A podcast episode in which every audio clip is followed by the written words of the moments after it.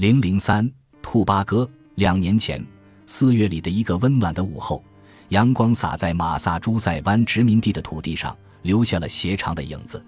街上的树林伸出纤细的枝条，上面点缀着粉红色的花蕾和嫩白的花簇。我来到剑桥城的凯悦酒店，参加一个高中同学的婚礼。我的老同学几乎都结婚了，许多人的孩子都能在地上爬了，而我呢？一谈到我，大家要么谈论我的发型，说它像一顶廉价的假发；要么谈论我的一部难产的小说《去得快》。说到这本小说的名字，我可是深思熟虑了好几个礼拜，才最终决定用“去得快”替换掉之前的来的容易。为了致敬维吉尔·埃涅伊德的开篇于我歌颂武器和男人。我这本小说开篇第一句是我歌颂大腿和女人，这是全书唯一值得看的一句话了。然而，隐藏在一头假发般的密发下的，是我那永远躁动不安的大脑。大脑中滚动着千奇百怪的念头，比如创办一家每天不间断播放带有解说的犹太男孩成人礼录像的有线电视网，开一家帮助客人取悦异性的宠物钟点租赁公司。给去得快增加几段曲折复杂的情节。总之，我的大脑里充斥着各种计划，使我心力交瘁，身体也出现了初老症状。那个春天的下午，我恍恍惚惚地走进了酒店。这座大楼沿查尔斯河而建，外形酷似金字形神塔。这一般宏伟壮观的建筑，即使是头脑不清醒或是精神恍惚的人见了都会惊叹不已。不幸的是，我既头脑不清醒，又精神恍惚。如今我都大学毕业几年了，却还在思考自己的前途，或者可以这样说，我正处于药物引起的未来恐慌症的早期阶段。在这陌生的环境里，我的广场恐惧症发作了，心中涌起了万千惊恐和无助，让我一时难以呼吸。我从皱巴巴的夹克口袋里掏出了同样皱巴巴的圆顶小帽。扣在自己的一头假发上。今晚，我决定给自己设定一个小目标，回避我之前的拉比。我一直在自欺欺人，其实我很期待出现在以前圈子的聚会上。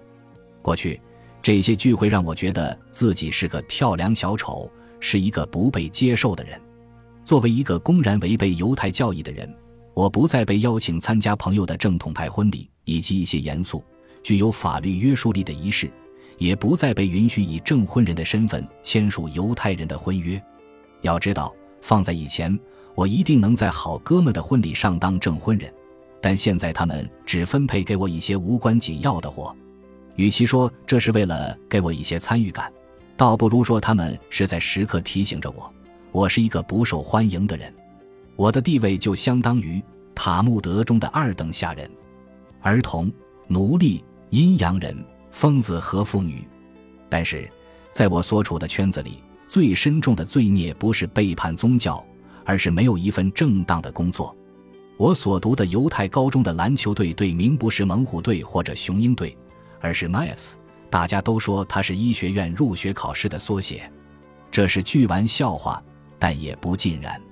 如果你不努力成为一个律师、商人或者医生，如果你不努力考上研究生，或者毕业后去银行工作，那么你的罪过就比崇拜邪神巴利都大。在过去的几个月里，我参加过好几场婚礼，早已轻车熟路，知道大家会寒暄些什么。几个月前，我跟一位同学的父亲有过简单的交流，内容大致如下：秃头的富豪，你现在做什么工作？写死讯通告。我复问：秃头的富豪不是一样的吗？我。副文是文章，死讯通告只是列出死者的名字。秃头的富豪，但是文章内容不也是在讲死者吗？我话是这么说没错。秃头的富豪，嗯，你看上去是个不错的小伙子，以后一定会干出些名堂来。我谢谢叔叔夸奖。秃头的富豪写死讯通告能养活自己吗？我是副文。秃头的富豪，哦。对，富文，我呃，秃头的富豪，将来你能让孩子上得起犹太学校吗？我我不知道，也许我不会要孩子，更不会要犹太孩子。这个惊世骇俗的回答恰到好处地吓跑了对方，但我不知道我还能忍受多少次这样的精神折磨。在餐前小吃被端出来之前，我打算效仿乞丐，举着一块板子在会场里游荡。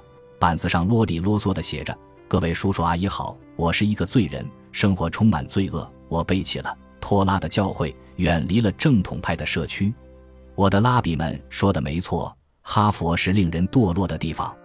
我在那儿不学无术，整天拈花惹草，浑噩度日。本人的毕业论文是关于兔八哥的，我自以为论证仔细，却满是拼写错误。我在论文上写道。本论文将探讨战时电影院背景下兔子的图像学和能指，即在战时戏剧中的资本主义和美学意识形态的展示。我没有稳定的工作，靠写副文挣着微薄的工资。我知道我的头发该剪了。我在大学的生活就像一部道德剧，各种警示预言输到我的脑子里，还图文并茂地解释着为什么世俗的大学不圣洁或者不洁净。是啊。我本是拖拉学子，一个有学识的虔诚的犹太孩子，曾怀着崇高的理想去上大学，并下定决心每天祷告三次。我只吃犹太教允许的食物，遵守安息日、二十九及其他节日的传统，在斋月里守斋戒，每天废寝忘食的学习托拉。我自豪地戴着圆顶小帽，穿着带有流苏的披肩，远离女人，尤其是不遵守犹太教教规的女人。然而不久前，我这个拖拉学子也曾在某个周五晚上，在赎罪日喝得烂醉如泥，在邓斯特宿舍楼里解开一个大三女生高贵而神圣的文胸。这个女孩来自宾夕法尼亚的乡村，是我在一堂关于伊斯兰教的核心课上认识的。就像拉比说的，剩下的全是注解，你自己去学吧。其实，这些苗头早在我身上浮现出来了。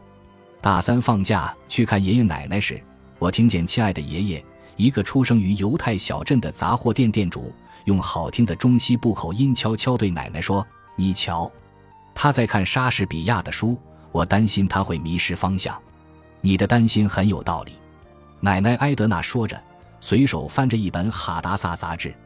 爷爷紧接着补充道：“而且他穿得像垮掉的一代。”有些苗头其实出现的更早。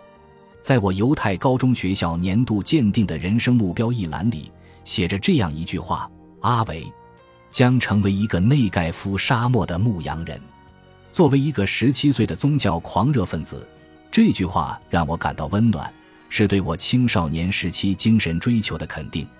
现在回想起来，这句话其实是暗示着我是个不太合群的浪漫主义者。注定在二十一世纪找不到赚大钱的工作或是实用的工作，我的境况着实令人担忧。就连好朋友尤尼也开始为我担心，不知我未来将何去何从。实际上，他比我还要缺少方向。出席婚礼前，我们在一起坐着吸了会儿烟。他问我副文写的开不开心，我认真的琢磨着如何回答这个问题，可能思考的有点久，尤尼等得有些不耐烦了。他说。我的意思是，这明显不是你真正想做的，不是吗？我猜你不会做一辈子。我原以为只有秃头的富豪才会这么问。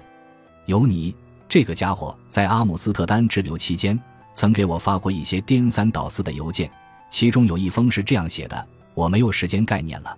如果你昼夜颠倒，没有好好睡觉，每天只在公园椅子上眯半个钟头，就会出现这种情况。”我身心疲惫，我需要尊严。梵高博物馆太妙了，有些画真不怎么样，但有些却很好。我得写下来要去哪里，要不真的会迷路。我还得时刻提醒自己，自己还不是临床意义上的疯子。我要坐两点五十分的航班，赶上的概率有百分之九十五。关于尤尼的问题，我不知该说些什么，便沉默以对。显然，尤尼对我的沉默并不满意。他提到几个和我一样的撰写副文的朋友，而且这些人做的都比我出色。他还详细的列出谁的工作更好，谁的医保待遇更高，谁出入的聚会更高级，谁获得的奖项更知名，谁出的书多，谁的剧本被大片商买了，谁被《纽约时报》盛赞。他注意到，我作为自由撰稿人，写的都是些翘辫子的无名小卒。他说：“你不是在实现梦想，这种感觉如何？糟糕吗？”关于尤尼这个人，他的确不太善于察言观色，不太善于猜测什么话题是敏感的，但他没有恶意，只是单纯的好奇。他每天坚持喝六到二十杯咖啡，吃旺火煸炒的罐装四季豆，还要配味道奇怪的牧场沙拉酱，加上多到吓人的干辣椒。在哈佛念书时，他几乎每天都在课上打瞌睡，平时也很少洗澡，穿着脏兮兮的亮橙色运动长裤在校园里晃悠，而且还要把裤子弄得像灯笼裤一样，将裤脚往上拉。目前，他在美国深南部的高中任职。担任美式足球教练，身高一米八三的他，穿着美洲狮球服，在比赛中躲避中学生们如神风特工队一般的疯狂攻击。尤尼一直深受痔疮的困扰，而且深信是因为自己肛门异常小，这是小时候他奶奶给出的诊断。他曾因在棒球比赛中起哄，被保安赶出分威球场；曾在失业时到地铁卖唱，还被自己清唱的舒缓版罗比拉。D O B love，他感动的潸然泪下。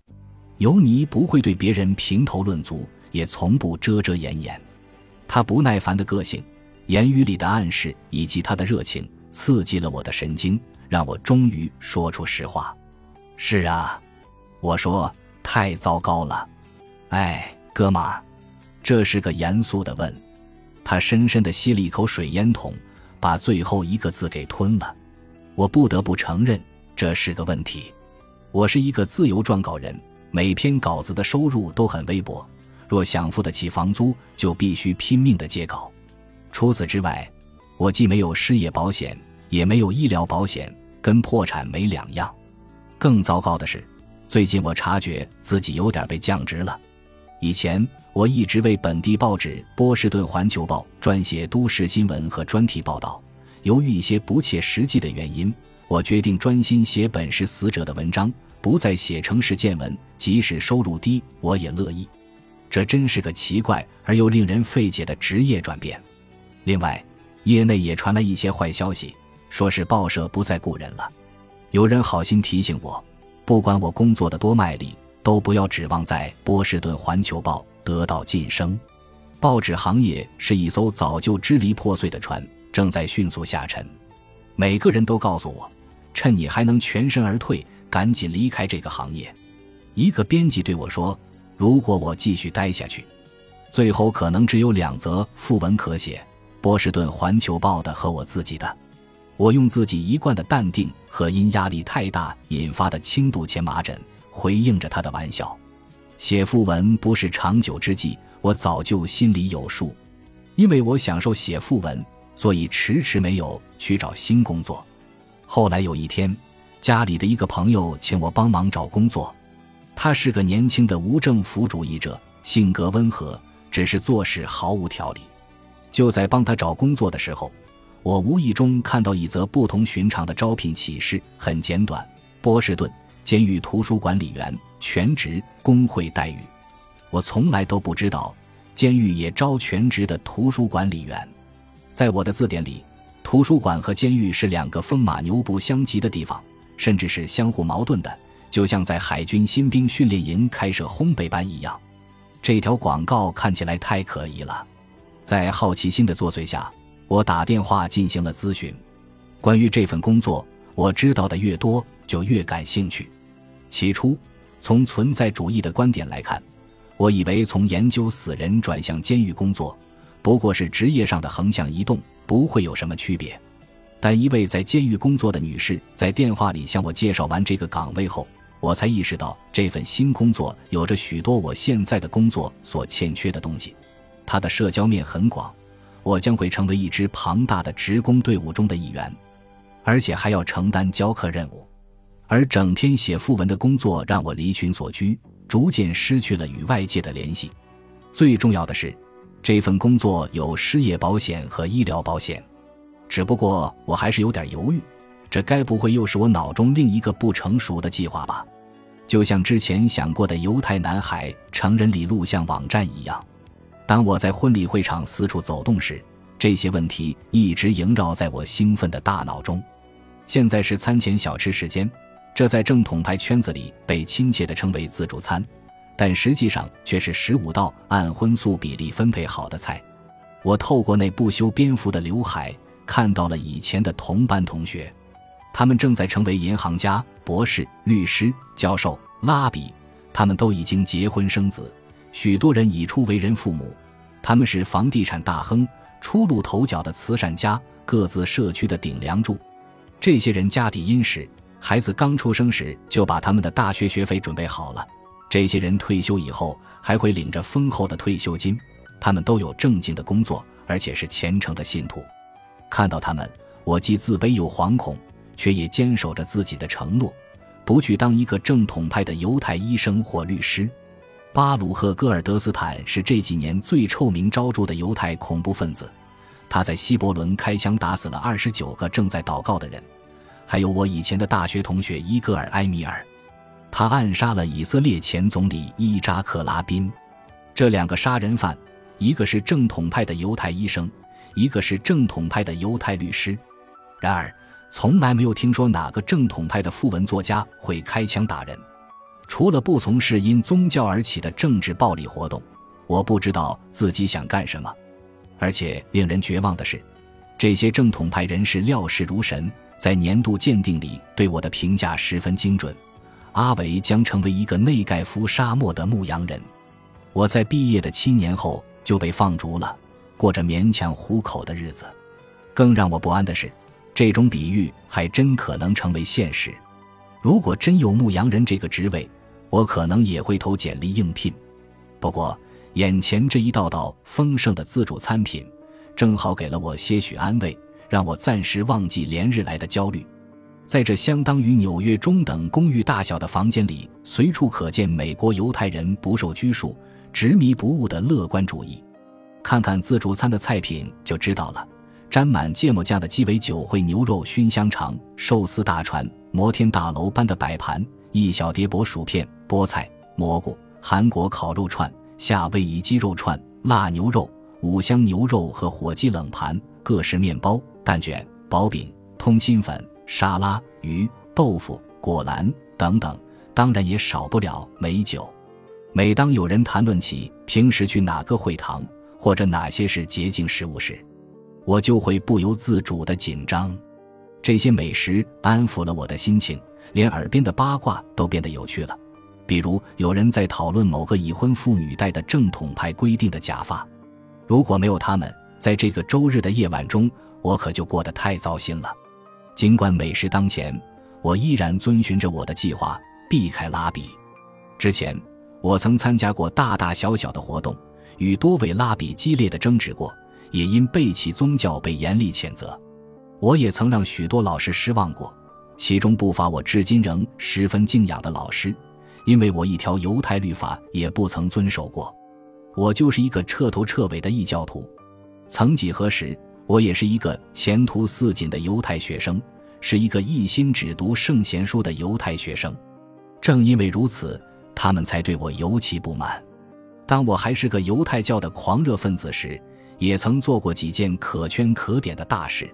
十四岁那年，我退出了校篮球队，就是那支强大的 PS 队，全身心的投入对拖拉的学习中。不论走到哪儿，我都会随身携带一本袖珍版的《密西拿》，这是犹太教的核心律法，编于公元三世纪。每天只要一有空闲。我就会拿出来翻翻，当时那本书已经被我翻烂了。我不是在夸大其词，而是真的充分利用了每一秒钟去看《密西拿》。在走廊里走路的时间，在车站等车的时间，课间休息的五分钟，老师翻书停顿的五秒钟，任何空闲的时间我都不会放过。拉比教导我们学习拖拉，刻不容缓，我也切实的谨遵教诲。我的狂热还不止于此，学校的课程时间是从早晨八点持续到下午六点，这样算下来，每天学习塔木德的时间只有一个半小时。我对此深表不满，最后成功的说服老师，在每周三的晚上另外开设一个塔木德兴趣班，让感兴趣的同学自主参加，直到七点半结束。为了参加每周六晚上的拖拉讨论班，我曾把鲍勃迪伦音乐会的门票转让出去。我一手创办了拖拉学习校刊。我从不与女人握手。毕业时获得了拖拉学习成就奖。在那情窦初开的岁月里，我无怨无悔地将青春献给了祷告。暑假时，我会飞往位于西岸定居点的学校，每天苦读经书十四个小时。塔木德夏令营是我的天堂，它开设在古老的朱迪亚中心区，那里也被称作备战领土。当时我狂热到了令人不安的地步，就连虔诚的父母也为我担心。高中毕业时，我没有去报社或实验室实习，也没有去贫民救助站当志愿者，而是独自研读。塔木德中关于肉刑的章节，正如那直白的标题鞭刑所示，这一卷律法用冰冷的语言详细的记录了数十宗案子，讲述拉比如何行使逮捕违法者的权利，并将犯人鞭笞至失禁。在学习鞭刑这一章节时，我一点儿也不觉得他奇怪，我的拉比也是如此。事实上，他还挺支持这么做的。高中毕业后，我又上了两年神学院。第一年在西岸，第二年在纽约。如今的我却藐视一切律法。我是正统派最大的失败。在婚礼会场的洗手间里，我的计划夭折了。当时，一个小隔间的门突然被拉开，布鲁门萨尔拉比从里面走了出来。以前我从未仔细打量过这位拉比的外貌，没想到他竟与山修流如此相像。他矮小而结实。精心修剪的胡子与精心修剪的头发融为一体，在他圆圆的脸上形成一圈白色的光环，衬托着他黝黑的小脸、一双从不眨动的大眼和又小又尖的鼻子。要不是长相凶恶，别人只会当他是个憨态可掬的小老头而已。他的嘴小的几乎看不见，眼睛不停地扫射四周，不放过任何一个角落。几年前，他教过我们先知以赛亚的诗篇。那部诗篇充满了仁义道德，他的课堂一片嘈杂，没人认真听，学生们无所事事，有些甚至背对着拉比坐着，放肆的聊天大笑。大家随意的走来走去，完全不在意教室前面还有一位老师坐着。唯一在听课的只有两位同学，我和另一个男孩子，他也叫阿维，是一个拖拉神童，还是一个数学天才。我们这两个同龄的狂热者总是并排坐在教室最前面，课桌也和拉比的讲台挨在一起，像一棵长着三个球茎的拖拉植物在风中摇曳。此时，布鲁门萨尔拉比就在洗手间里，和往常一样若有所思地看着我，眼睛一眨也不眨。他一边像个外科大夫似的，一丝不苟地洗着手，一边谨慎地和我寒暄，打探我高中毕业后的近况。我告诉他。我写了一篇关于兔八哥的毕业论文，现在以写副文为生，未来前途不明。在大麻的作用下，我还说了些不着边际的怪话，比如既然太阳终究会灰飞烟灭，这世上就没什么大不了的事。最后，我还告诉他，我可能会去监狱工作。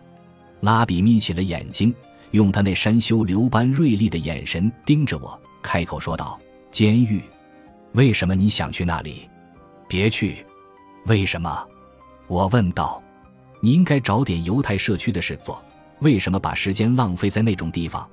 他虽然生气，却还是保持着为人师表的风范，向我提出了一连串的疑问，我都一一做出答复。是，我承认我不做祷告，也不再带护服下；是，我不再遵守安息日的规定，也不按教规进食，而且我还主动说。我喜欢吃虾，超级喜欢。今天的餐前小吃应该有虾。你出了什么事？他问道。出了什么事？这是记者试图回答的第一个问题。对于一个专门写副文的作者而言，他要问的是：副文中主人公的这一生都发生了什么事？事实是怎样的？这些事实意味着什么？每天早上，我的电子邮箱里都会出现一条死讯。邮件的标题很简单，就是死者的名字，如麦克马洪、科瓦尔、斯莱登、芒塔古、古卡西安。在接下来的一整天，我会穿梭于他们的世界，直到睡觉时才会停下来。可即使是睡着了，我还会梦见他们。编辑经常在邮件中这么写：“此人生平有点意思，你可以查查他。”在他的眼里，人的一生就这样被简化为了有点意思。这样的一封邮件，也是我一日痛苦的开端。我会去访问与死者认识的人，越多越好。每次访谈后。都会扩充死者生前的故事，增加了新的情节，其中有哭、有笑、有痛苦、有隐情、有遗憾。人们会不由自主地向我倾诉，最后的用时远远超出他们原本所预期的。有时，当我登门拜访他们时，我会觉得自己是个拉比或者牧师，帮助人们克服生离死别。我会与哀悼者坐在一起，翻看以前的旧照片。阅读以前的旧信件，试图通过这些东西拼凑起已逝之人的一生。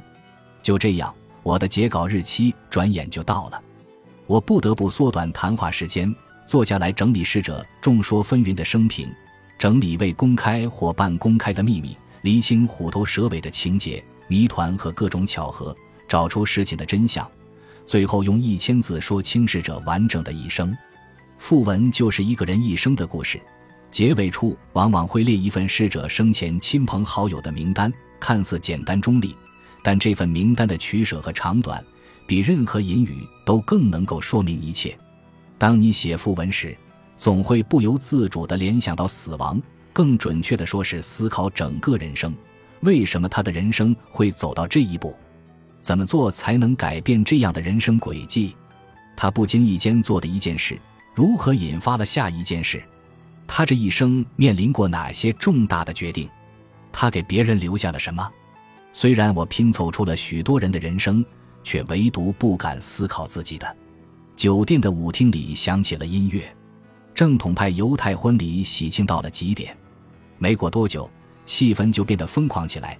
开始还只是一两个人，接着变成了一群人的狂欢，直到大家都开始放浪形骸时，整个舞会达到高潮。最后催生出了一些小规模的暴力行为，婚礼极大地释放了这个民族几千年来最大的恐惧，一种被他人迫害的惶恐。这种感觉从来不曾中断过，强烈到变成了一种精神上的自我迫害。犹太婚礼是为了庆祝一个年轻新家庭的诞生，并且希望其为犹太民族添丁增口。他们会成为新一代的犹太卫士，逆转历史的潮流。遏制那些臭名昭著的反犹主义者发起的种族大清洗。不幸的是，偏偏有一些不孝子孙仇视自己的民族，为这项邪恶的事业推波助澜，与外族通婚，吃鲜虾开胃菜，批评以色列右翼，拿大屠杀开玩笑。在酒精的作用下，这些个子不高且平时滴酒不沾的人，夸张地发泄着情绪，而且场面一度失控。这场西式婚礼很快就脱去他华丽的外衣，原形毕露。犹太婚礼其实就是乡巴佬的狂欢，原始部落里大汗淋漓的土风舞。当婚礼气氛到达高潮时，那些为月光下的露台酒会设计的正装很快就变得束手束脚。男人们解开黑领结，脱去外套；女人们提起长袍。受人爱戴的医生和 CEO 变身杂技舞演员。轮流扛起对方，抛到空中，大跳霹雳舞，勾肩搭背的吆喝，甚至拥抱陌生人。服务员们则站在一边，面面相觑。音乐是民间的犹太舞曲，歌词出自《圣经》。舞者仍按性别分开，仿佛有人在他们中间画了条三八线似的。男人站在一侧，女人站在另一侧。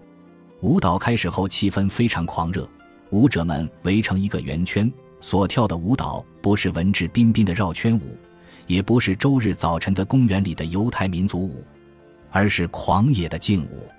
舞姿中散发着浓浓的雄性荷尔蒙，在这种情况下是免不了推搡的，圈子也越转越小。大家你推我，我推你。如果你想挤进最里面的圈子，更要拼命地推来推去。出于物理学。心理学和神学等错综复杂的原因，内圈是人体所能表现的最具挑逗性和花哨的舞蹈。为了让内圈移动，你只能用推的。我想说的不是这些年轻人太闹腾，而是他们太卖力了。不管做什么事，他们总是全力以赴。当拉比说“大家一定要让新郎新娘开心起来”时，他的潜台词其实是大家一定要让新人跳得尽兴，把他们折腾到只剩一口气。我太清楚这些套路了，因为我以前是干这些事的积极分子。在我还是虔诚教徒的岁月中，我比十个大胡子哈希德教徒都要厉害。我参加过几十场正统派婚礼，在舞会上推过人，也被别人推过。这么算起来，我推过几百个甚至几千个正统派同胞。我在安息日推过人，也在工作日推过人。有时我是被推过来的人撞到，有时是将别人推出去。我被小孩推过，也被老人推过。我推过小孩，也推过老人。婚礼就该这样，我从不后悔这么做。如果可以的话，我还会这么做。可惜的是，很久以前我就已经失去了这种兴致。也许是因为大麻的劲儿过了。也许是因为见到以前的拉比和同学让我压力倍增，也许是因为对一神论的厌恶到了忍无可忍的地步。那天我突然失去了与人推撞的力气，你也可以说我是软弱。总之，我放松了警惕，结果酿成大错。一记拳头突然从我右边飞来，让人始料不及。就在这一瞬间，一只汗淋淋的毛手握着罪恶的拳头，打中我的脸颊，接着是鼻子。发出骨头相撞的闷响，关节击中面部的脆响，啪的一下把我头都打歪了。突然，整个房间在我眼前倒了过来。下一秒，我的脸贴在香木地板上，与世界成九十度角。没人管我的死活，不是他们冷血无情，而是根本没人注意到我。他们在一个无限循环的圆圈里，踏着统一的舞步，沿着同一方向转动。无数时髦的裤子和闪亮的皮鞋在我身边重重地跺着地板，有些还踩在我身上。跳舞的人太多了，他们丧心病狂地推搡着，根本无暇对我伸出援手。如果有人从这疯狂的旋转中停下来，就有可能被其他人推倒，甚至像我这样被打得鼻青脸肿。所以，谁会愿意冒这个险呢？规矩我是懂的。在雄性荷尔蒙泛滥的舞会上，必有输赢之分。适者生存，我输了，这是我罪有应得。道理我都懂，可心里依然不好受。我抬头向上望去，正好看见布鲁门萨尔拉比在我身前，面无表情地跳着舞。我突然怀疑，刚才是不是他下的毒手，把我打趴到地上。拉比有一句名言叫“打断他的狗牙”。这是专门用来对付坏小孩的，我想他是在执行这一条。当时我真想一跃而起，拉住他往死里揍，但我很快意识到这样做是不理智的。我怎么能有这么歹毒的想法？随后我又想，他打我也许是有道理的。我必须承认，这一拳把我给打醒了。以前我也曾有过类似的教训。高三那一年，学校组织去多伦多旅行。我们在那里玩起了激光枪战游戏。多伦多激光游戏场的主要规则就是，游戏一旦开始就不准跑。老师一遍又一遍地叮嘱我们，千万不要跑。我听了之后，在心里仰头大笑。我才不听呢！多伦多已经够无聊了，既然有机会撒野，我就要浴血奋战。我迫不及待地想投入战斗，找一两个掩护点，开始大开杀戒。来一场激光枪中途岛战役，当时我左右开弓，杀遍全场，像一个脾气火爆的德克萨斯人，一边狂奔一边射击。游戏快结束时，幸存者所剩不多。我看到一个绝佳的高地，要求队友掩护。在得到队友同意后，我便想当然地飞奔而去，完全忘记了竞跑规则。当我意识到危险时，已经为时已晚。有个一往无前的家伙正全速朝我跑过来，在和他一头撞上之前，我心想：老天爷呀，这个朝我跑过来的疯子是谁？下一秒，我四脚朝天的摔在地上，脸上的眼镜也被压碎了，鼻血从鼻腔中喷涌而出。在与敌人正面相撞之后，我的感应器嗡嗡地发出警报。我抬头望去。只见一张同样血流满面的脸在瞪着我。求胜心切的我，被胜负欲冲昏了脑袋，忘记了基本的光学原理，直直地撞上了一堵镜子墙。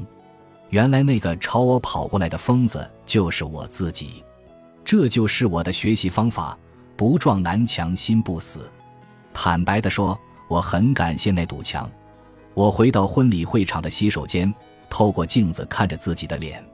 那一拳打下去，脸上的血并不多。我擦去残留的血迹，虽然头痛欲裂，却很清醒。这是这么长时间以来，也许是这么多年以来，我难得清醒的一次。我迫切地想要重整旗鼓，去理个发，检查下牙齿，去健身塑体，把生活过得更像样，按时缴税，好好规划自己的人生。不要再像个垮掉的一代，打起精神好好做人。还有那本续得快，可能的断更了。看着镜子里的自己，我这样想着，眼前突然浮现出一句过去最喜爱的悼词：当弥赛亚终于来了，当你遇见一个失联已久的朋友时，你会由衷的念出这句悼词：感谢主，感谢让人重生的主。不管打到脸上的这一拳是来自拉比还是其他人，都打醒了我。让我不再举棋不定。清醒的时刻虽然短暂，却让我清楚地认识到我知道什么，不知道什么。